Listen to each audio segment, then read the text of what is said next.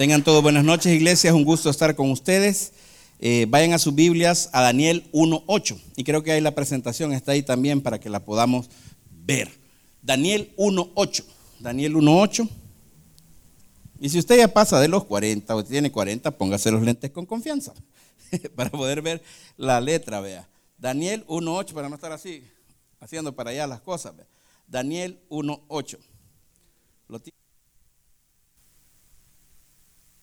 Si no lo tienen, creo que ahí está, en la pantalla, cabal, para que ustedes lo puedan ver. Lo que les decía el pastor es bastante, bastante cierto. El problema es cómo vamos a poder entender a sus jóvenes, vea, cómo van a entender a sus hijos o ustedes mismos cómo se pueden entender, vea. Porque hay un momento de la vida que, como dice, como dice alguien, ni siquiera yo me entiendo, vea. O de repente, o ni siquiera yo me aguanto. Los jóvenes hoy en la mañana se levantan a veces y dicen, ni yo me aguanto o ni yo me soporto. Vea. Y generalmente los papás a veces no soportan a sus hijos, pero por amor y como nadie, nadie los obligó vea, que vinieran al mundo, toca soportar a los hipotes. Vea. Pero con qué amor, vea. ¿Tenemos Daniel 1.8, amados?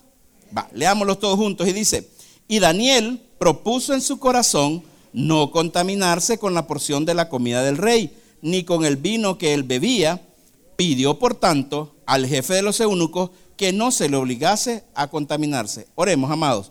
Padre que estás en los cielos, Señor, gracias por esta oportunidad. Te pedimos, Señor, que no tome ninguna gloria a la carne, que nos hables al corazón. Habla a estos padres, habla a estos hijos, Señor. Abra a nosotros mismos, Señor, qué es lo que necesitamos para poder ser mejores para ti, Señor, y para poder sobrevivir en este mundo moderno. Gracias, bendito Dios. Te pedimos por tu pueblo Israel, por la paz de Jerusalén, por nuestro pastor Michael y nuestro pastor Junior, en el nombre de Jesús. Amén. Pueden tomar asiento, hermanos. Quiero explicarles un poquito, vea. No todos nacemos en escuela bíblica y no todos hemos pasado por el proceso de escuela dominical o escuela bíblica. El chico que ustedes están ahí, que están viendo ahí, vea, es Daniel. Daniel era un muchacho que quizás entre los 13 y los 15 años fue secuestrado porque un rey, un rey de otro país, Nabucodonosor, llegó y conquistó Jerusalén y se llevó a gente que estaba ahí, se la llevó cautivo, se la llevó desterrada hacia otro país. Y generalmente lo que pasaba con esta gente conquistada era que agarraba las costumbres o tradiciones del pueblo conquistador. Pero Daniel tuvo una característica. En ese momento el rey pidió que buscaran jóvenes de buen parecer, de buena tacha, vea que eh, fueran habilidosos, inteligentes, etcétera, etcétera, y que fueran de linaje real. Vea. Dentro de esos iba Daniel. Pero el rey puso un hombre, que es un eunuco, vea, un hombre encargado de cuidar las cosas del rey. Este hombre estaba a cargo de preparar a estos chicos, porque los iba a preparar para que pudieran estar delante del rey, para que se volvieran consejeros en este tiempo los babilonios lo que hacían es al conquistar, trataban de que los chicos eh, se les olvidara todas sus costumbres, pero que las costumbres o tradiciones o leyendas o mitos o todo se fuera siempre mezclando con lo que es Babilonia. En este caso, Daniel propuso en su corazón no contaminarse. Dios le dijo a Daniel en su corazón que tenía que permanecer firme. Hoy nosotros estamos siendo, y ustedes y sus hijos están siendo bombardeados por todos lados, vea. Las redes sociales, las películas, la televisión, etcétera, etcétera. Y Daniel en ese momento, el eunuco tenía que darle de la comida del rey. En ese momento la comida del rey era dedicada a ídolos, vea, la carne, el vino, etcétera, etcétera. Pero Daniel le dijo que no quería contaminarse con esa comida, que quería comer, este, quería, comer verduras, vea, leche, agua, nada más. Entonces, el eunuco le dijo que no podía hacerlo porque lo iban a matar, pero aún así accedió para que Daniel y sus amigos no comieran de la porción del rey. Y le dijo que después de días de comer los pudiera ver si ellos todavía estaban débiles, vea, o estaban fuertes.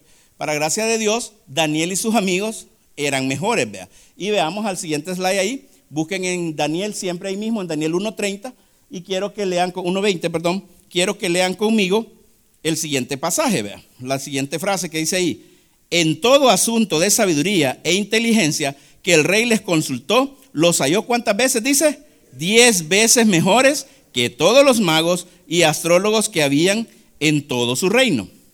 Ahora, ¿cómo podemos lograr nosotros que sus hijos o que nosotros logremos ser diez veces mejor? Diez veces mejor de lo que usted quiere en su vida, en su trabajo, en su negocio, en todo lo que usted emprenda, si usted quiere que su familia sea 10 veces mejor, y creo que un paso importante que ustedes están dando es venir los lunes a Familias en Victoria. Yo sé que tal vez algunos están cansados del trajín del domingo, pero ustedes permanecieron fiel al Señor. Sigamos ahí en el siguiente slide y quiero que veamos una cosa. Eso que ustedes ven ahí es en lo que en un lapso de tres, de uno a tres años, sus chicos van a andar. Sus hijos van a andar con eso. Ahorita andan en el Nintendo Switch. Ya no necesitan la televisión, lo andan aquí, ¿sí o no? ¿Se acuerdan que andan algunos que ya somos grandecitos? Teníamos que conseguir una gran caja así que se llamaba Atari, vea. Y no todo el mundo en El Salvador lo tenía. Y andaba con el Atari, vea, y necesitaba un televisor para conectar. Después de eso vino el Super Nintendo, el Nintendo 64 y hoy el Nintendo Switch, que es chiquitito. Pero ahora viene la realidad virtual, o VR, como le dicen en inglés, vea. Pero, ¿cómo puedo ser Daniel 10 veces mejor si hubiera estado en esta época? ¿Cómo sus hijos, cómo ustedes pueden lograr ser 10 veces mejor con su familia, con su hogar, si en este momento estamos prácticamente ya a las puertas del metaverso? El metaverso es un mundo que no existe, pero es un mundo donde usted va a tener todo, va a ser feliz, pero no va a tener nada. Uno de los objetivos del milenio, que de la corporación del, del Banco Mundial, del Banco Mundial, vea, el Fondo Monetario Internacional, perdón, es que en el 2030 ya no existe el dinero. Y que en el 2030 usted tenga todo, pero no tenga nada, pero sea feliz. Y eso se llaman los objetivos del milenio. Y para allá vamos. Y por eso se necesitó la pandemia. Para hacer como un reset de las cosas que eran, ya no van a ser igual. Sus hijos, ya muchos, algunos no están yendo a la escuela. Están encerrados. Y eso es lo que vamos a ver qué es lo que le está pasando a esta generación con eso, porque nos están, les están quitando nuestros chicos. Usted tal vez dice, sí, pote, si ya tenés 15 años. Sí, pero la pandemia empezó a los 12. O sea, este niño todavía tiene 12 años aquí, ¿ve? Aunque usted lo vea el gran mastodonte de 13, porque los hipotes de 13 son así, ¿va? Tamaños mastodontes, siguen siendo niños de 12 años. Aunque usted vea a la niña de 15 con un cuerpo bonito, de 13 con un cuerpo de señorita, sigue siendo la misma niña que quiere jugar con Barbie. O sea que viene un, gabán, y la puede engañar. Viene un amigo gabán y puede engañar a sus hijos. Porque ellos, ¿cómo son? Mentalmente sanos. La mayoría de hijos de los cristianos, vea, generalmente son sanos. Ustedes pasaron en su casa con sus hijos, veían la programación online, pero sus hijos también tenían mucho tiempo solos. Déme leer al siguiente slide. Y por eso le he puesto este tema generación. Está, eh, lleva un error ortográfico, si ustedes lo adivinan, es en la letra Z, porque generación se escribe con C pero se llama generación 3D, porque estos chicos que están hoy, que están pequeños, son la generación Z, pero después viene otra generación que ya les voy a hablar. Démela ahí. Este, aquí está, vea la primera generación, el cuadro de arriba que se ve en gris, es los análogos, es la gente que no tenía tecnología. Luego están los migrantes digitales, que son aquella gente que le tocó migrar desde que no había tecnología hasta donde hay tecnología. Y luego están, gracias hermano, y luego están los nativos digitales, que son la gente que ya nació con la tecnología, que está la generación Y y la generación Z. Y luego viene otra generación, que es la que está creciendo, que es lo supratecnológico. Estos niños se le llama la generación T, porque todos lo tocan, es touch. Dele a un niño de dos años un celular, ¿qué es lo que hace? Tocarlo. ¿Y quién le enseñó? Nadie, ve. Entonces eso se llama epigenética, o sea, el ser humano va pasando en sus genes, todo lo que vamos desarrollando, lo vamos pasando, desde cosas buenas hasta cosas malas. Si ustedes ven, los baby boomers nacieron después de la Segunda Guerra Mundial, se les llamó así, porque como murieron un montón en la Segunda Guerra Mundial, ¿qué cree que fue lo que hicimos los salvadoreños? Cipote, hacer cipote. Entonces, los baby boomers eran aquellas familias de 10, de 15. ¿Quiénes tienen 10 hermanos? ¿8 hermanos? ¿7? ¿6? ¿5? Ah, ¿verdad? Entonces, y luego vino la generación Z, que son aquellos adultos del 65 y entre el 79. Es la gente que vivió su juventud en los locos 80, ¿verdad? Con la música y ya había televisión a colores y empezaba la radio y empezaban las grabadoras. Luego vino la generación Y, que son aquellos nacidos entre el 80 y el año 2000, ¿vea? que son los famosos millennials. Esos eran los jóvenes de la cosecha pasada. Yo soy de la cosecha pasada. ¿va? En algún momento decían jóvenes, ¿cuál? Si yo ya ya casi todos los millennials andan por 30, 40, ya ¿verdad? va llegando a Pénjamo. Pero de ahí la generación Z es del año 2001 hasta el 2010. Estos niños ya piden celular. Nosotros a qué pedíamos? Las niñas pedían jack, los varones pedíamos trompo, yoyo, capirucho, chibola, canica, ¿se acuerdan? Sí, pero los niños ¿qué piden hoy? celular. Y hay papás que esta es la nueva niñera de ellos. Para que el niño se calme le dan el celular. Y lo que están haciendo es que estamos creando niños ratas. Los niños ratas son niños que reaccionan de una forma explosiva porque para calmarle sus cosas se les da el celular. Y la otra les estamos quitando la habilidad para hablar y para expresar sus sentimientos. ¿Y qué es lo único que hacen estos bichos? Gruñir. ¿Estás bien, hijo? ¿Y te sentís mal? ¿Y qué vas a hacer? ¿O no? No son sus hijos así, solo agruñidos. Y ya hoy, si usted le pregunta, ¿quieres comer, hijo? ¿Qué le contestan en WhatsApp? Con emoji, ¿vea? Ya no le contestan con letras, le contestan con emoji. Entonces, los emojis son como características, como que fuéramos a regresar al pasado con los jeroglíficos. Y los niños T, estos son chicos que han nacido de la generación, vea, prácticamente estos chicos son ya los que están más pequeñitos, son los que han nacido del 2011 al 2022. Ahí vienen los niños pandemia, los que han crecido en la pandemia, los que no han socializado con otros niños en el kinder, los que cuando llegan a los kinder golpean a los niños, empujan a otros niños, les pegan a patadas, no sé si en la casa lo han visto, pero los niños reproducen ese comportamiento violento. Porque cuando llegan a la escuela, en la escuela no les dan el celular. ¿Qué les van a dar? Computadora. ¿O no han oído ustedes una computadora por un niño? Ajá, porque los están, estamos ¿qué? Preparando para la cuarta revolución industrial, que es lo que ya vamos a hablar más después. Démele ahí siguiente, hermano. Ok, ¿cuál es la mayor característica de esta época, hermanos? Es el distanciamiento social. De por sí los adolescentes ya antes preferían vivir en su cuarto, pero ahora los chicos con el celular se han distanciado más de usted. ¿Qué tanto sabe usted de sus hijos? ¿Sabe que sus hijos tienen cinco novios en la red? Sea, tienen corazón de condominio los hipotes. Diez, quince niñas y todas por aquí. No es que lo han visto, no es que se ven. O de repente no le dicen, es que tengo un amigo en Francia. Ah, es que mis amigos son de Chile. Es que mis amigos, y nosotros de Cojute, ¿a dónde? Aquí a Cinco Cedros lo más, o, aquí a Santa Cruz, Michapa, quizás, a pasear usted en bicicleta, o ahí a, ¿cómo se llama aquí? A, San, el cantón, es que está aquí abajo, a Montejito, San Juan, ahí, ahí vamos tal vez, pero estos niños no. Entonces estos chicos, si ustedes se fijan, antes esa foto es de los millennials, porque los televisores eran una gran cosa, pero hoy con un celular, los chicos. Siguiente. Otra cosa, hermanos, es que ya el distanciamiento social socavaba el alma de y adormecía el espíritu de nuestros chicos.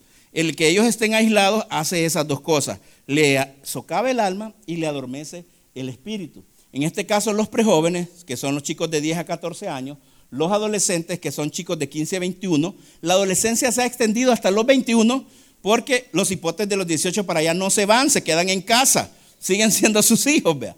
Entonces, y porque van a la V, entonces ya de los 18 en adelante, la mayoría se vuelven universitarios. El cerebro se termina de formar a los 25 años. Entonces, los chicos terminan su juventud, por así decirlo, a los 25 años. Por ley de la República, la juventud en El Salvador es hasta los 29 años, 364 días. O sea, ya de 30 años, hermano, ya no es joven. Si usted tiene 30, es cipotón, cipotona. Pero por ley de la República, ya no es bicho. Entonces, pero, ¿qué pasa? Esta generación hay un problema con los supertecnológicos, que se han distanciado. Entonces, vamos a ver, dámele ahí al siguiente slide, porfa. ¿Qué soy? Esa es la pregunta que los chicos no la logran descifrar. Y el ser humano estamos conformados por tres partes, que es cuerpo, alma y espíritu. El cuerpo es la parte material que le permite tener contacto con el medio ambiente, donde está su anatomía, que es la forma que usted es, donde está la morfología, que es las curvas, lo que somos gorditos, flacos, etc. Y está la fisiología, que es cómo su cuerpo funciona, eso es en el cuerpo eso se va a morir, el cuerpo va a quedar, va al polvo, al gusano, polvo eres y en polvo te convertirás. Por más que descubramos el gen de la longevidad o algo, nos vamos a morir porque esa es sentencia de muerte. Luego el alma es la parte, no, la parte espiritual que le permite tener contacto con usted mismo, lo que es usted en sí. ¿Y esa qué es? Es su alma, es su voluntad y son sus sentimientos. En los sentimientos van las emociones, en el alma van sus pensamientos, va la mente, en la voluntad va prácticamente todas las intenciones de su corazón y qué es lo que usted quiere hacer. Eso es lo que realmente usted es, un alma, un alma viviente, vea, ese es un cuerpo viviente que Dios le dio soplo a través de qué? Del espíritu. El espíritu es la parte inmaterial que le permite tener comunión o contacto con Dios. Es la que le da ese deseo de agradar a Dios. Por eso, cuando los animalitos se mueren, no van al cielo, porque los animales solo tienen espíritu y cuerpo, no tienen alma, como dicen los hermanos, los hermanos, los testigos de Jehová. Entonces no tienen alma, porque el alma no es la sangre. El alma es algo espiritual, no es la sangre. Y el espíritu, cuando usted se muere, regresa a Dios que le dio vida. Pero su alma solo puede ir a dos lugares, al cielo o al infierno. ¿Usted se está preocupando de que su hijo tenga buena educación? ¿Usted se está preocupando de que tenga un buen novio o una buena novia para el futuro? ¿Usted se está preocupando por dejarle herencia a sus hijos? Pero no se está preocupando por el alma eterna. Porque esto de aquí va a pasar 70, 80 años, los más robustos. Y si todavía lográramos un poquito más, vea, 120, que fue lo máximo que ya determinó el Señor con Moisés. Dele ya la siguiente, hermano. Ahora, ¿qué pasa con nuestros hijos? La situación, hermanos, es que los chicos, nosotros también como adultos, tenemos cinco carriles del desarrollo. Y en esos cinco carriles a veces es donde estamos fallando con nuestros hijos. Número uno, ahí amplíemelo si quiere, está el carril físico. ¿Qué tienen que hacer nuestros hijos? Ejercicios. ¿Cuántos de aquí jugamos landa? Mica, cuando estaban chiquitos. ¿Cuántos saltaron el avión? ¿Cuántos saltaron cuerdas? ¿Cuántos le daban baterías en la cuerda y uno saltaba? ¿Cuántos se rasparon y fueron felices? Ok, gracias a Dios por eso ustedes son fuertes ahorita. Pero ¿qué va a pasar con mis muchachitos que solo sentados pasan frente al celular? ¿Qué va a pasar? Anclenques, gracias hermano, ese hebreo me gustó. Entonces, pero, ¿qué va a pasar? A los 20, a los 30 años van a padecer enfermedades que nosotros vamos a padecer a los 70 o a los 80 por el desgaste. Y la otra, algunos van a tener un hermoso cuerpo como el mío. Si solo están sentados, ¿vea? si no hacen nada. O sea, ¿quién necesita esa área física? Ejercicio. Póngase a hacer ejercicios con sus hijos. Haga usted, porque usted fue más atlético que sus hijos. Estos hipotes pujan para todo. ¿Vas a hacer ejercicio? Ay, es que estoy cansado. Nacieron cansados, ¿verdad? Y se acaban de levantar. El otro carril es el carril social. No aísle a sus hijos. Tráigalos a jóvenes en Victoria. Tráigalos a escuela bíblica. Van a agarrar gripita, van a agarrar COVID. Pues sí, no se van a morir. Y si se mueren, ya les tocaba. Pero, pues sí, ¿qué vamos a hacer? Entonces, pero si ustedes aíslan estos niños, estos niños van a, creer, van a crecer aislados, no van a saber comunicarse, no van a saber expresar sus sentimientos. Cuando su hijo tenga su primera tusa, ¿saben lo que es la tusa? En el lenguaje de los hipotes, la tusa es cuando les rompen el corazón. Por eso la famosa canción de la tusa, de la hermana Carol G. Entonces, cuando sus chicos tengan ese problema, tengan esa primera situación de desamor, no van a hallar cómo expresarle a usted, pero sí le van a contar a su amigo. Y su amigo le va a decir, ah, matate para que él sufra. O vos escribirle que te vas a matar. O mandarle otra foto, subirlas a la red, vos bonita, va toda doblada y que todo el mundo te comente like. Eso va a pasar. Porque por WhatsApp ellos se escriben, pero así por, por mensajes no le van a poder decir a usted. Siguiente carril, el intelectual. Que lean y estudien los hipotes. Igual nosotros, ¿ve? ¿Por qué? Si usted no lee o no estudia, tiene más probabilidad de padecer Alzheimer, que es la enfermedad del olvido. Si usted tomó, fumó y no ejercitó la lectura ni el estudio, tiene más probabilidad de padecer la enfermedad del olvido. ¿Qué va a pasar con estos chicos? ¿50, 60 años? ¿O, no se han fijado que a sus niños ya se les olvidan las cosas? ¿Para dónde? Mamá, ¿a qué me mandaste a la tienda? Mamá, y, que no querías coca. Fanta, me trajiste. ¿Se han fijado? Pero es por eso. Ahora, ahora, lo emocional, que aprendan a controlar sus emociones. Sus hijos se convierten en unos monstruitos llamados adolescentes. O sea, un rato quieren que ustedes los abracen, los mimen, los protejan, los apapachen. Son sus niños y de repente son aquellos que quieren matarlo a usted, sacarle los ojos y le dicen, ¿por qué nací en esta casa? ¿Por qué nací en esta familia? Menos con vos como mi tata. Porque hoy los hipotes le levantan la voz a los papás. En nuestros tiempos solo era una mirada y una ganchada, ¿sí o no? Y no había tales de que usted se recuperara, que la ley le pina, que nada. Entonces, y llegaba a la escuela, ¿y por qué te pegaron? Es que le grité a mi mamá, ponga la mano, tráigame la regla. Tras, tras, tras todavía el maestro. O viceversa. Si el maestro le daba, ¿qué hacía su papá? Lo repasaba, ¿va? Porque por algo fue. Ese era el refrán, ¿verdad? Porque por algo fue, decía. Ok, entonces con lo emocional tenemos que enseñarle a los niños a controlar sus emociones.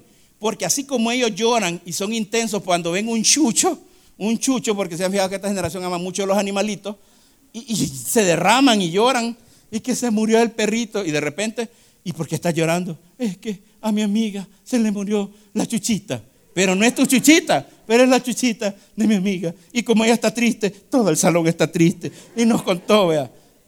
Hoy de repente, ¡ah! la gran risa en la casa, como que le ha salido la descarnada, vea.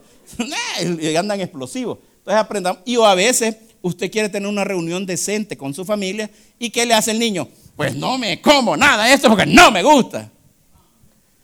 Ay, usted en sus adentros quisiera que estuviéramos en los 60 para regresarles el cinchazo, pero no se puede. Ahora, y en lo espiritual necesitamos trabajar con dos cosas en los jóvenes y nosotros mismos. La conexión con Dios y los hábitos espirituales con que nos cuesta a nosotros los adultos leer la Biblia, asistir a la iglesia, ayunar, algunos nos notan que no ayunamos, ahora, entonces vea, ¿cómo no les va a costar a estos chicos si ustedes no le enseñan? Fíjense que yo tengo dos lecciones de vida que me las voy a llevar hasta, hasta que me muera, vea. Siempre que yo amanecía veía a mi papá que abría el sol, era pila de él, vea, abría, abría, la, abría la, la, puerta apuntando al oriente porque para allá estaba Jerusalén, era pila de él, vea, se sentaba a leer la Biblia cuando abría la Biblia, pila de él, no lo vayan a hacer ustedes, besaba la Biblia al empezar y besaba la Biblia al terminar. Y siempre que yo me levantaba, lo veía sentado leyendo la Biblia. Hoy, cada vez que me levanto, en la mesa de mi del comedor está mi mamá leyendo la Biblia. Y a veces cuando yo ya me voy en fuga, como a las 5 de la mañana a trabajar, se siente y me cuenta lo que ha leído en el proverbio a las 4 de la mañana. Y yo a las 5 voy para trabajar, pero ella ya me está contando que leyó el qué? El proverbio. ¿A qué hora? A las 5, a las 4. Yo quiero irme en fuga, pero ella ya me cuenta lo que leyó. Ahora, ellos no van a necesitar decirme, mira, hijo, tenés que leer la Biblia. Obviamente cuando todos entremos en cintura, ¿vea? Y que todos entramos en cintura cuando los papás no están, porque si usted tiene que enseñarle a sus hijos a vivir sin ustedes, porque el problema es que ustedes le están enseñando a vivir con ustedes. Pero cuando ustedes falten, el niño ya no va a venir a la iglesia. Cuando ustedes falten, el niño ya no va a ahorrar. Cuando ustedes falten, el niño va a tener esa vida que ustedes no le han podido dejar, porque como lo han traído a escuela bíblica, como lo han tenido en Jóvenes de Victoria, ¿y qué es lo que el niño quiere ir a hacer? Probar mundo, ¿vea? Y allá se va como hijos pródigos y algunos no regresan. ¿Por qué? Porque no les enseñamos a vivir sin ustedes. Porque sus hijos saben que ustedes en la mañana los van a levantar y van, hoy es domingo, busca tu Biblia. La Biblia, la Biblia. La Biblia, vea. Siguiente, hermano. Están descubriendo quién son los chicos. Ahora, la vida está llena de decisiones. Fíjense que esta generación tiene una peculiaridad. Están decididos a cuidar su cuerpo. Ellos son muchos chicos gym, chicos fitness, vea. Algunos, porque los demás, como les digo, no hacen ejercicio. Y otros están decididos a cuidar su alma. Pero ¿cuál es el problema? Que buscan la meditación trascendental, buscan probar el Islam. Si ustedes tienen curiosidad y tienen Facebook, y están entre los 45 y 18 años, ¿no les han salido propaganda para convertirse al Islam? ¿Va que sí? ¿Y ustedes creen que no les sale a sus hijos? Claro. ¿Y la curiosidad qué? Mató el gato. Y a los chicos, porque no buscan a, a nosotros, a los viejos, buscan a quiénes? A los jóvenes. ¿Para qué? Para seducirlos. O no se han fijado, por ejemplo, cuando de repente sale una publicación también de la Iglesia de los Santos de los últimos días. ¿Qué sale ahí? Si uno es varón, ¿qué le sale? Una elder, ojos azules y rubia. Y si es niña, ¿qué le sale? Un elder, ojos azules, rubio. ¿Querés aprender del, libro mormón? En Facebook. Ahí están los anuncios. No andamos muy lejos. Ahora bien, entonces démela ahí. Si estos chicos están decididos a cuidar su cuerpo, pero nosotros los padres tenemos que ver qué están viendo, tenemos que saber qué están escuchando, tenemos que saber qué están comiendo. Porque miren, los taquis son ricos, pero de repente los taquis simulan apendicitis, los taquis simulan colitis, y los niños que no tenían colitis, hoy en su adolescencia, ¿qué tienen? Colitis. ¿Y usted qué hacía? Hasta garrobo, guatusa, cuzuco, todo se atravesaba y no le pasaba nada. Pero el niño ahí come pollito, ay, el, el pollito, el pollito. Ya les dio dolor. ¿Por qué? Pero comen taquis, comen churros y otra cosa. Otra cosa, el tacto. Tienen que estar viendo ustedes qué están haciendo sus hijos. Sus hijos van a llegar a una edad de quererse explorar ¿quién cree que tiene que hablarle? Ustedes. Porque el de la calle les va a enseñar solo cosas malas, ¿o no? Nosotros, hermanos, no. Sí, ustedes tienen que hablarle. Si mi mamá no me hubiera aconsejado a mí, porque mi papá era de la mentalidad, que aprenda afuera, ahí aprendí yo. Ya fuera papá, pero tengo 40 años y gracias a Dios no soy papá. Entonces, Todavía, todavía. Vaya a llegar el momento del juicio, pero ahorita todavía no. Entonces, si mi mamá no se sienta a, hablar conmigo, hijo, su llavecita no tiene que abrir las chapitas. Ah, vea, forma ah, decente, porque tengo un niño como decir, no le puedo ir de otra forma. Pero así me decía, o sea, todo va de acorde a su edad, vea. Si ya su hijo es un gabán de 18 años, vea, no vas a decirle, mira, no, vea, tiene que hablar correctamente y como es. Ahora, el oído, ¿saben por qué les digo que están oyendo los chicos? Tenemos un problema. Lo que los chicos están oyendo, si ustedes se fijan, ¿qué es lo que están oyendo sus chicos? Pura basura.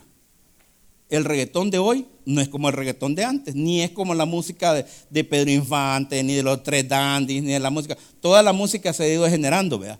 Entonces, ¿qué es lo que pasa? Programan a nuestros chicos. Programan a nuestros chicos. Por ejemplo, hay una alabanza de Carol G, se la voy a comentar. 200 copas se llama. Dije la cipota que va a olvidar a ese muchacho con 200 copas. Hoy ha salido una canción que nueva dice, estaba ocupada, pero ya no estoy. Entonces, y canciones así o de repente, este, eh, perversiones que ya antes usted, a ustedes le engancharon con la hierba se movía, ¿verdad? Hasta hoy que está adulto entendió que la hierba, por qué es que la hierba se movía. Pero era bien escondidito. Oye, Zorullo, el, el ¿cómo es? El hijo del único tuyo, Zorullo. Bien escondido, ¿verdad? Pero hoy no. Hoy no, ya los hipótesis se los dejan ir así, sin misericordia, ¿verdad? Siguiente. Decididos a cuidar su alma. Miren, Preocúpense por el intelecto, por las emociones y por la voluntad de sus hijos, porque eso es lo que realmente ellos son. ¿Y a quién habrá salido este mono? Lleva sus genes. Sacó lo suyo, lo mejor de su esposa y lo peor de su esposa. Lo mejor suyo y lo peor de su esposo. O sea que imagínense si en esa casa de Troya, ¿cómo serán los troyenitos? Pues sí, porque ahí está bien difícil. Ahora, alguien, déme leer la siguiente, porfa decidido a cuidar su espíritu. En esta parte, hermanos, yo quiero detenerme un poquito porque ahí es donde tal vez como que nos descuidamos con los chicos, vea. ¿Qué les dije yo que era el espíritu? Les dije que era la parte inmaterial que le da esa sensación de querer estar en comunión con Dios. Si Daniel hubiera estado en este tiempo, obviamente Daniel decidió cuidar su cuerpo, su alma y su espíritu para lograr ser diez veces mejores. ¿Y él cuidó qué? Lo que comía, lo que oía y lo que sabía. Y los encontraron diez veces mejores. Pero en el espíritu, ¿qué pasa? ¿Qué cosas permiten que cambien su estado de ánimo? ¿Saben ustedes qué cosas le cambian el estado de ánimo a su hijo? ¿Qué tanto se conecta con el Espíritu de Dios para saber que es su hijo? Usted, no el niño. ¿Qué tanto se conecta usted? ¿A quién responsabiliza usted el estado de ánimo? Es que si este mono se portara bien, yo estaría bien. Y realmente lo que usted quiere es sopapear a su esposo, ¿vea? O la esposa quiere sopapear a su esposo. Pero ¿quién le cambia el ánimo a usted? Usted es el adulto. ¿Quién es el maduro? Nosotros, vea. ¿Quiénes son los inmaduros? Pero si de repente usted, ah, ¿qué? Ay, hoy tu tata, ajá, pegame pues, probemos pues, ajá, me levantar la bulla, vas a ver, mi tiempo. ¿Quién es el maduro? Si usted qué cree que le hace un cipote y le dice, dame, ¿qué cree que le va a hacer el cipote de 13 años? Gabán, cholo. Le va a dar duro. Le va a dar duro. Igual usted con su esposa, la esposa le pone, no me vayas a pegar, dame pues, dame pues. Pidiendo, sí, o viceversa, ¿vea? no me vayas a tocar, le dice el varón, no me vayas a tocar, que si me tocas, ese era tu efecto. Ya ven por qué mejor la soltería. puede, ser el golpe. Ok, siguiente hermano. ¿Cuál es la misión?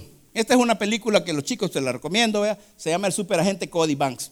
Era una película ya por los 90 de un chico que se hacía espía y tenía tres cosas, que era salvar al mundo, conquistar, conseguir la chica y pasar matemática. Dale ahí.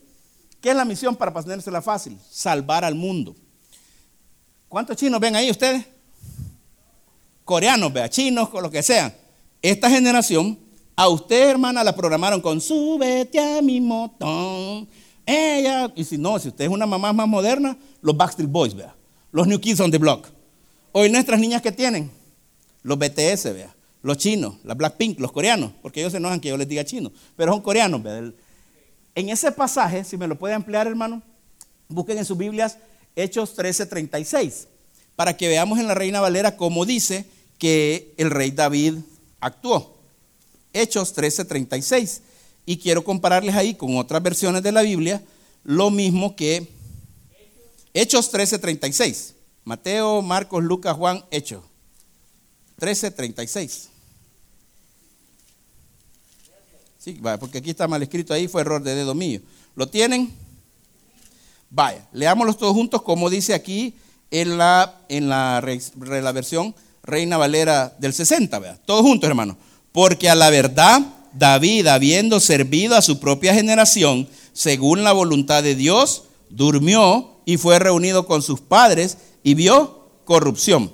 Yo quiero que nos detengamos, ahí si ustedes se fijan lo que está en amarillo, la palabra servir, vea. Dice ahí, por cierto, en la nueva versión, nueva versión viviente, dice, por cierto, después que David sirvió a su generación, de acuerdo con la voluntad de Dios, murió, fue enterrado con sus antepasados y su cuerpo y se descompuso.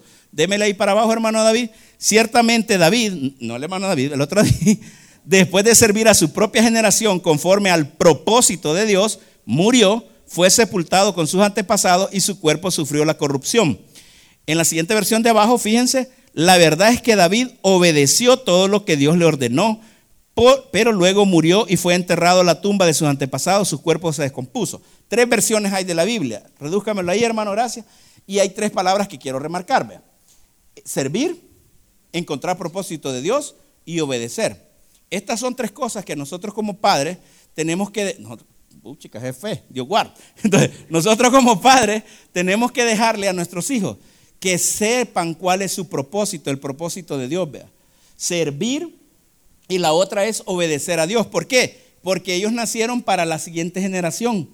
O sea, ellos van a llevar el Evangelio cuando nosotros no estemos.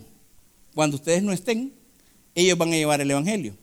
¿Qué pasa si sucediera en estos momentos principio de dolores antes del arrebatamiento? ¿Qué pasa? y nos tocaría como los misioneros al otro lado del mundo. ¿Estás dispuesto a dar tu vida de ser necesario por la casa de Jesucristo? ¿Qué cree que dirían sus hijos? Usted ellos se quedaría, yo entrego mi vida por Cristo. Pero ¿y sus hijos? Ellos dirían, mango, huecho, póngame el bitcoin. Entonces, vea, los hipotes probablemente no. Habrán otros chicos que sí. Pero ¿qué pasa? Pongamos el caso hipotético que no, que no se diera el arrebatamiento y que le tocara a la iglesia pasar aquí. ¿Qué pasaría con ustedes, con sus hijos? creen que resisten la presión de la tribulación. Con que ni nosotros tal vez, vea, porque tal vez algunos sí, vea. Pero entonces, estos chicos tienen que encontrar su propósito. Démele ahí a la siguiente slide, hermano. Y déle ahí, amplíemelo ahí. Aquí vamos un poquito de familias en Victoria. La otra misión de los chipotes, vea. Sus hijos en esta edad andan queriendo conseguir la chica o el chico. Eso es normal. Usted también lo hizo. Y como buen salvadoreño, lo hizo a los 20, a los 17. Ya los salvadoreños de hoy, los más modernos, estos hipotes andan entre los 20, 30, ¿vea? de consiguiendo las chicas. Algunos llegan a 30, nada, y algunos llegamos a 40 y todavía nada. La, por lo moderno, por lo moderno. Ok, consiguen la chica. Miren, amistades largas, noviegos cortos, matrimonios duraderos. Hermano Enoca, ¿a qué edad pueden tener novio mis hijos? Yo le dieron edad, vea. A los 18. Si se pueden votar a los 18, si pueden ser militares a los 18, si pueden portar un arma a los 18, vea. Si pueden decidir el rumbo del país a los 18, pueden recibir su, su, su vida, vea. Entonces, ¿qué dejen tener a sus hijos? Déjenle tener amigos. Hoy les va a gustar las cejas de ese. Mañana le van a gustar los ojos. Pasado le va a gustar la nariz. Y en tres meses va a decir, qué feo ese bicho con el que yo quería andar. Porque se les va a pasar. Pero tienen que ser amistades largas, noviazgos cortos, porque el hombre es fuego, la mujer es estopa y viene el diablo y sopla. Entonces, si un noviazgo es muy largo, de mucho tiempo de estar juntito, decía mi abuelo, se lleve la carne. Entonces, y los jóvenes, vean, varones, no le pidan a Dios una mujer cuando no han aprendido a ser un hombre. Y lo mismo para las hermanas, no pidan un hombre, hermanas, si no han aprendido a ser una buena mujer. ¿Por qué? Varones, ¿cuántos pueden cocinar? Va, ya más o menos se defienden. Ya más o menos, porque cuando su esposa se enferme, ¿quién va a cocinar? ¿Ah? ¿Quién va a lavar la ropa si su esposa se enferma? Póngale el caso hipotético. Porque usted está buscando una compañera, no una sirvienta, jóvenes. Entonces ya es otra generación. Culpa tal vez de mi abuela que decía, no, es que el niño no, a la niña, ella tiene que lavar, el niño no. Pero ya hoy ustedes son otra generación, vea. Ahora, no nació para estar solo, o sea, no es que tengan el don de continencia o a no ser que tengan una soltería con propósito. Si a ustedes les gustan las niñas, varones, no tienen el don de continencia. Y si ustedes niñas les gustan los niños, así fue, va, dije bien. Entonces, no tienen el don de continencia. Solo que no les gusten o no les llama la atención, podemos decir que ese es el don de continencia. O que usted diga, no, yo me voy a quedar soltero porque voy a ir allá a Vietnam y allá matan a los cristianos y entonces si me matan a mí, pues soy yo. No voy a llorar por mi familia. ¿Me entienden? Porque hay misioneros que tenemos uno en el Nepal que se fue dispuesto así. Tenemos otra chica que se va para Turquía, ¿vea? que está también en ese mismo término por si le pasa algo. Y como una amiga que se va a ir para la India, ¿qué fue lo que me dijo? Lo más que me puede pasar es que me violen 100 hombres y me la piden. Me dijo, mire qué galán. Y está dispuesta ella a eso. Es otro tipo de llamado, otro tipo de nivel. Démele ahí a la siguiente, hermano. Ok. Eh, démele ahí a prueba de matemáticas. Por favor, hermanos, enséñenle a sus hijos lo siguiente. En el futuro no le van a pagar por sus títulos, le van a pagar por sus habilidades. No le estoy diciendo, ah, pues me voy a ir de la U, ya no voy a ir a la U. No, no, no, tienen que ir a la universidad, tienen que estudiar, pero no les van a pagar por sus títulos, les van a pagar por sus habilidades. Porque ¿qué les dije yo que en el 2030 qué iba a pasar? Ya no vamos a, vamos a tener todo, pero no vamos a tener nada, pero vamos a ser felices. Porque para ahí en teoría es donde nos llevan. Ahora bien, debes aprender a educarte financieramente desde ya para tener una juventud solvente y una adultez libre. ¿Cuántos de ustedes adultos se dieron en la cabeza con los primeros préstamos, vea, tarjetazos y todo lo demás? Porque de lo menos que le hablan ustedes a los niños de qué? De dinero, de finanzas. ¿Qué es lo que es el niño? ¿Un churro? ¿Un Nintendo? ¿Un uniforme? ¿Y qué, papá? Usted, claro, porque es responsable, porque usted lo quiere. ¿Qué hace? Se lo da, vea. Pero alguna vez le ha dicho, te lo tenés que ganar, hijo. Si barres, te voy a dar un dólar. ¿Sabe cómo me hicieron a mí que me sacaba 10 y 9? Por cada 10 me iban a pagar 3 colones y por cada 9 uno. Entonces, ¿qué cree que preferiría yo? Sacarme 10, ¿verdad? ¿Qué cree que hacía con esos 3 colones? Iba a comer algo que se llamaba tortas, Nemo, allá en un sulután. O sea, nada de guardar, porque nada, me daban el dinero, pero no había la finanza. Entonces, sus hijos, usted les da el dinero y no ahorran, sus hijos se gastan todo y después cuando ustedes no estén, ¿qué va a pasar con esos chicos? va a venir la banca, vea, y les va a decir, no te preocupes, nosotros resolvemos tus problemas. Disfruta hoy, llora mañana. así, así va a ser. Ahora, sus talentos y habilidades van a ayudar a mostrar a Cristo a través de sus acciones. Sus hijos, obviamente todos quisiéramos que fueran pastores, misioneros, etcétera, etcétera, pero sus hijos, hermanos, tienen un llamado muy en particular. El llamado a las misiones, al pastorado, a ser eh, acomodador, seguridad, es el suyo busque el de su hijo. Yo tenía una amiga en Usulután, la señora, quería que, que el cipote aprendiera a ser maestro de escuela bíblica. Y el bicho llegaba y hacía esto. un sapo, Con una simpleza, vea. Las niñas, las hermanas de él sí hacían su trabajo y todo. ¿Saben cuál era el talento del cipote? La música, igual que el papá. Agarró un bajo, tocaba bajo, tocaba piano, tocaba batería. Todos los instrumentos musicales los aprendió a tocar. ¿qué sirve este muchacho? Hasta resulta que cantaba, tenía buena voz. Y la mamá quería que fuera maestro de escuela bíblica, para que este bicho aprenda Biblia. Usted tiene que enseñárselo, no obligación. Y la otra, el gran mandamiento, vea. Amar a Dios sobre todas las cosas y a su prójimo como uno mismo. Usted tiene que enseñarle eso a sus jóvenes. Si usted quiere que sus hijos sean diez veces mejor, tiene que aprender a amar a Dios por sobre todas las cosas y amar a su prójimo como a uno mismo. Y amar al prójimo quiere decir servirle, tener un ministerio, ¿vea? Démele ahí a la siguiente, hermano.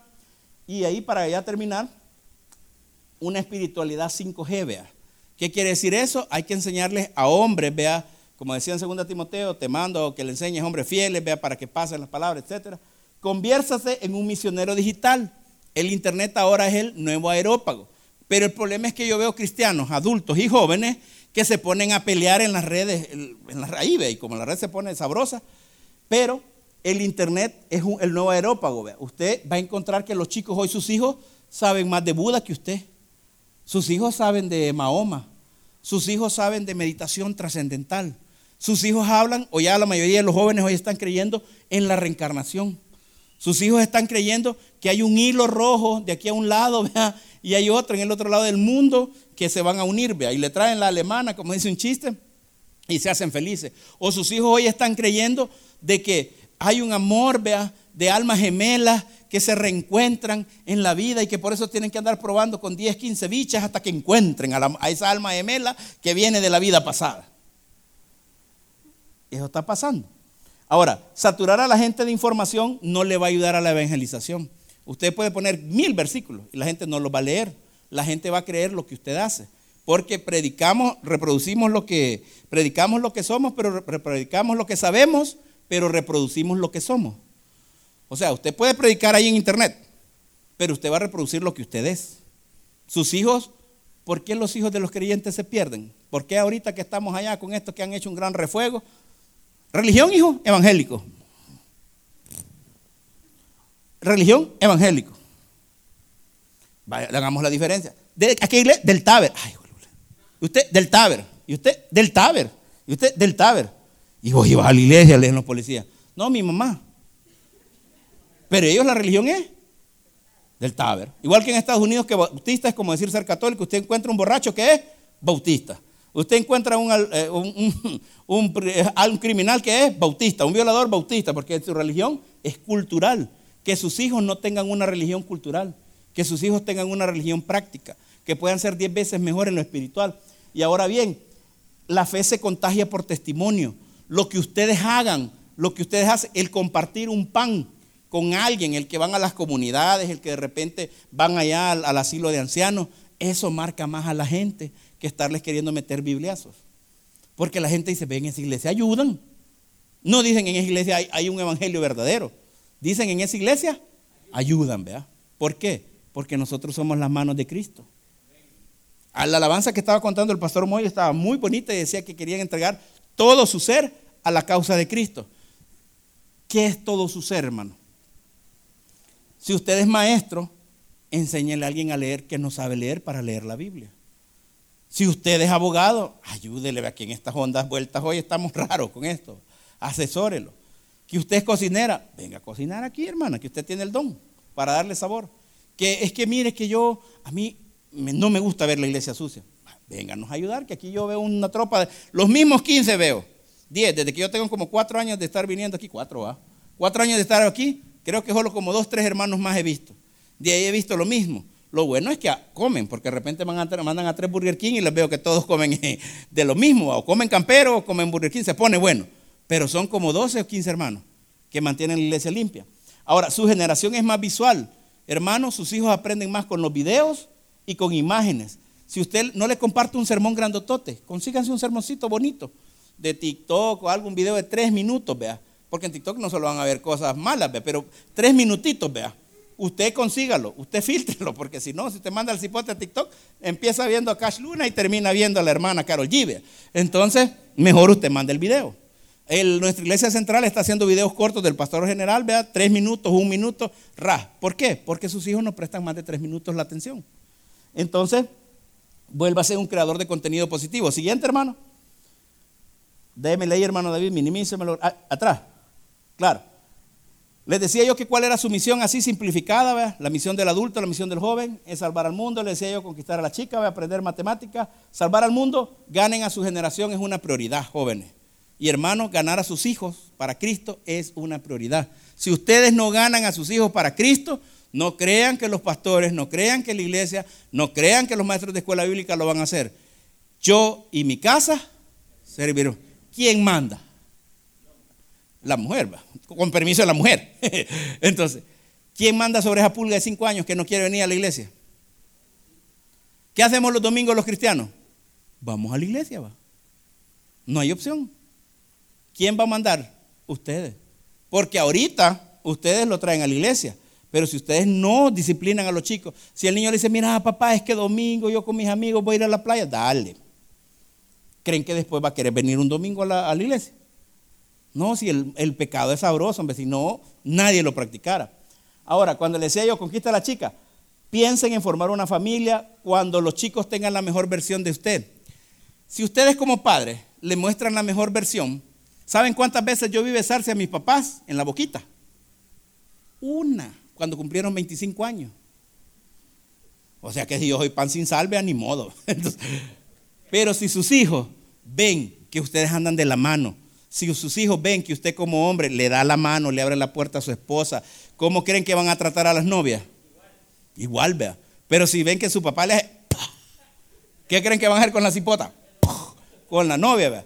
Y si la niña ve que usted le grita a su marido, ¿qué cree que le va a hacer con el novio la niña? Lo mismo. Entonces, ¿quiénes somos los llamados a dar la mejor versión? Ahora, con la prueba de matemáticas, aprendan habilidades nuevas, que sus hijos aprendan habilidades nuevas. Ocúpenlos, ocúpenlos. Pónganlos a estudiar inglés, pónganlos a, aprender programación. El futuro del dinero está en la programación. Pónganlos a aprender robótica, pongan a aprender oficios, algo. Porque como les digo, en el futuro no les van a pagar por títulos, les van a pagar por lo que saben hacer. Y si Dios no quiere a sus hijos para que van para Estados Unidos, ¿qué creen que hacen los médicos cuando se van mojados allá en Estados Unidos? Lavar baños cocinar, jardinería. ¿Qué creen que hacen los grandes ingenieros civiles si se van para Estados Unidos al llegar allá? Y, ajá, ah, van a recoger las heces de los perros, sí. El tío que viene a Estados Unidos no les cuenta esa parte. Él se ha fajado un año entero haciendo 36 horas para aquí andar soltando plata, alquilando carros y todo. Pero entonces enseñémosle a sus hijos y háganlos que completen su estudio. O sea, yo sé, tal vez ustedes no pudieron, pero hagan que sus hijos completen su estudio. Algo les va a enseñar la universidad. Y la otra, que sean autodidactas. Hoy, antes nosotros teníamos que sacar un carnet para ir a la Casa de la Cultura, vea que nos prestaran un libro o a la librería municipal. Y hoy estos chicos solo ponen YouTube y les aparece todo. Solo ponen Google y les aparece todo. Solo ponen Wikipedia y les aparece todo. Entonces, no hay excusa para que los chicos no sean autodidactas. Y la espiritualidad 6G, que es con lo que me quiero ir, ¿qué quiero yo? que les enseñen a sus hijos o nos enseñemos a nosotros mismos. Número uno, a orar, vea. Número dos, ayunar. Número tres, meditar en las escrituras, no solamente leerlo, es meditar. Siéntese, apague el celular, apague la música o ponga solo una alabanza instrumental y piense en lo que está leyendo y medite en lo que está leyendo. Meditar es como rumiar. Usted come un versículo, lo vuelve a mascar y lo vuelve a mascar, vea, hasta que se le quede. Ahora bien, luego otra cosa, otro hábito, da. Enséñele a sus hijos a dar, que no solo sean asadón. El que da, siempre tiene. Pero el que no da, hasta lo que no tiene le quitan. Entonces, enséñele a sus hijos a dar, que no sean tacaños. Si uno de ustedes en la casa es tacaño, pues empiecen a dar, vea, y empiecen a enseñarle a sus hijos a dar, a dar hasta que sobreabunde. Y otro hábito, congréguese. El niño no se va a congregar o su hijo no se va a congregar si usted no se congrega. Y por último, sirva. Yo sé que tal vez por su trabajo usted anda cansado, pero hay otras formas de servir. Si usted no puede servir en un ministerio, puede servir eh, yendo a evangelizar, puede servir en las tardes, noches cuando vaya pan y chocolate, pero busque algo en qué servir porque los niños aprenden por el ejemplo. Los jóvenes aprenden por el ejemplo.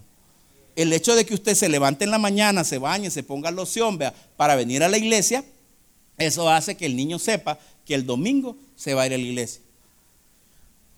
Si yo no me perdí del todo, porque yo soy un cristiano de segunda generación, ¿qué quiere decir eso? Yo nací en un hogar cristiano, yo nací siendo bautista, yo crecí siendo bautista, yo lo único que en teoría conozco es la iglesia bautista. Aunque mi papá, en el despertar vea, de la espiritualidad de los jóvenes, me dejó ir a la juventud franciscana para que yo fuera como a explorar, porque mi papá era un, fue un católico devoto, no es que se salió como dicen que los evangélicos, eh, buen evangélico, mal católico, o mal católico, buen evangélico, ¿vea? Sino que mi papá era buen católico. Y me dejó ir, vea. Cuando yo estuve allá, de repente veo que hacen un retiro bien bonito y toda la mara llorando y les hablaban en lenguas y hasta la Virgen les hablaba al, oído, vea, y eh, no sé qué otro santo les hablaba. Pero cuando llegaron a donde me preguntan, ¿y usted se, y está bien? Y yo, sí, porque yo tenía la cara agachada porque decía, mango, ¿y este volado qué va?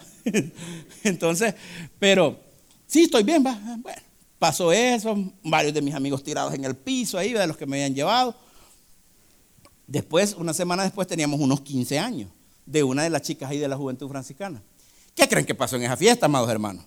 Yo llego, vea, me invitaron, me invitaron. Entonces, llego y veo a todos los hipotes de la juventud franciscana sentados, vea, bien dignos. ¿Qué creen que había? Dos patas de elefante, una boca troika, vea, este, volado ahí y los bichos, vea. Y bailando a lo descosido, con perreo intenso. En aquel tiempo no era tan chuco, pero era perreo, vea. Y los veo aquellos que estaban tirados, postrados, recibiendo un mensaje de la Santísima y de los santos, vea, allá tirados, pero en alcohol. Entonces yo dije, yo este volado como que no, no concuerda, vea. Entonces eso de que sea así, entonces, de que, de que si supuestamente seguían a Jesús, pero lo seguían de una forma bien extraña. ¿vea? ¿Qué pasó? Los principios que me sembraron a mí, la palabra de Dios de venir a escuela bíblica de chiquita, de chiquito, me hicieron de que dijera, esto no va, esto no es así, vea. Y mi papá me dejó que fuera. Entonces fui, pero de repente, otra vez, la, vez que ya sí pasó el colmo, vea, fue cuando de repente me dice uno de los, de los capuchinos que andaban ahí, de los sacerdotes, me dicen, Enoch, ¿te vas a confesarme? Chijillo, ¿por qué? Le dije. Entonces, bien bautista va. ¿Por qué me voy a confesar? Le dije. Entonces me dice, no, es que, es que yo, no, yo no he hecho la comunión. Le dije, no, pues no le vamos a decir al cura, vos te vamos a meter y ahí vos vas. Pues sí, pero es que yo, y no tenés que hacer la comunión primero, vaya en orden, porque ya me estaba aprendiendo todo el camino, hermano. Entonces, pero, y me dice, no, es que va, bueno, pero y la pregunta, le digo, ¿por qué le tengo que decir al padre? Pues le digo, si los hombres no perdonan, le dije, no, pero es que te vas a sentir mejor, es un aliciente, que no sé qué. Vaya, respondamos una pregunta y se acabó este volado, le dije. ¿Por qué ustedes tienen más acá a la madre de mi Señor y que a mi Señor por aquí abajo? No, es que esa gente que se equivoca, nosotros tenemos que tener un amor igual, sino, pero a veces vos sabés que el latino exalta más, ve, y toda la cátedra, ve. No, este volado tampoco, ve. Bueno, respondeme este versículo, le dije, ya empecé con los versículos bíblicos, ya quizás de incrédulo, pero no era incredulidad, ¿era qué? El Espíritu Santo de Dios que estaba en mí, que estaba diciendo, esto no es así, vea. Ahora, si ustedes hacen o logran que sus hijos tengan una fe propia, fe propia, porque Dios tiene hijos, no tiene nietos. Si ustedes logran que sus hijos tengan una fe propia, cuando ustedes no estén, estos chicos van a ser los que van a continuar la actividad de la iglesia. Estos chicos van a ser los que van a lograr inaugurar el otro templo allá al otro lado y que esto quede de colegio. Esos chicos son los que van a lograr que de repente ustedes los van a ver en puestos que ni se imaginaron, porque sus hijos aprendieron a qué?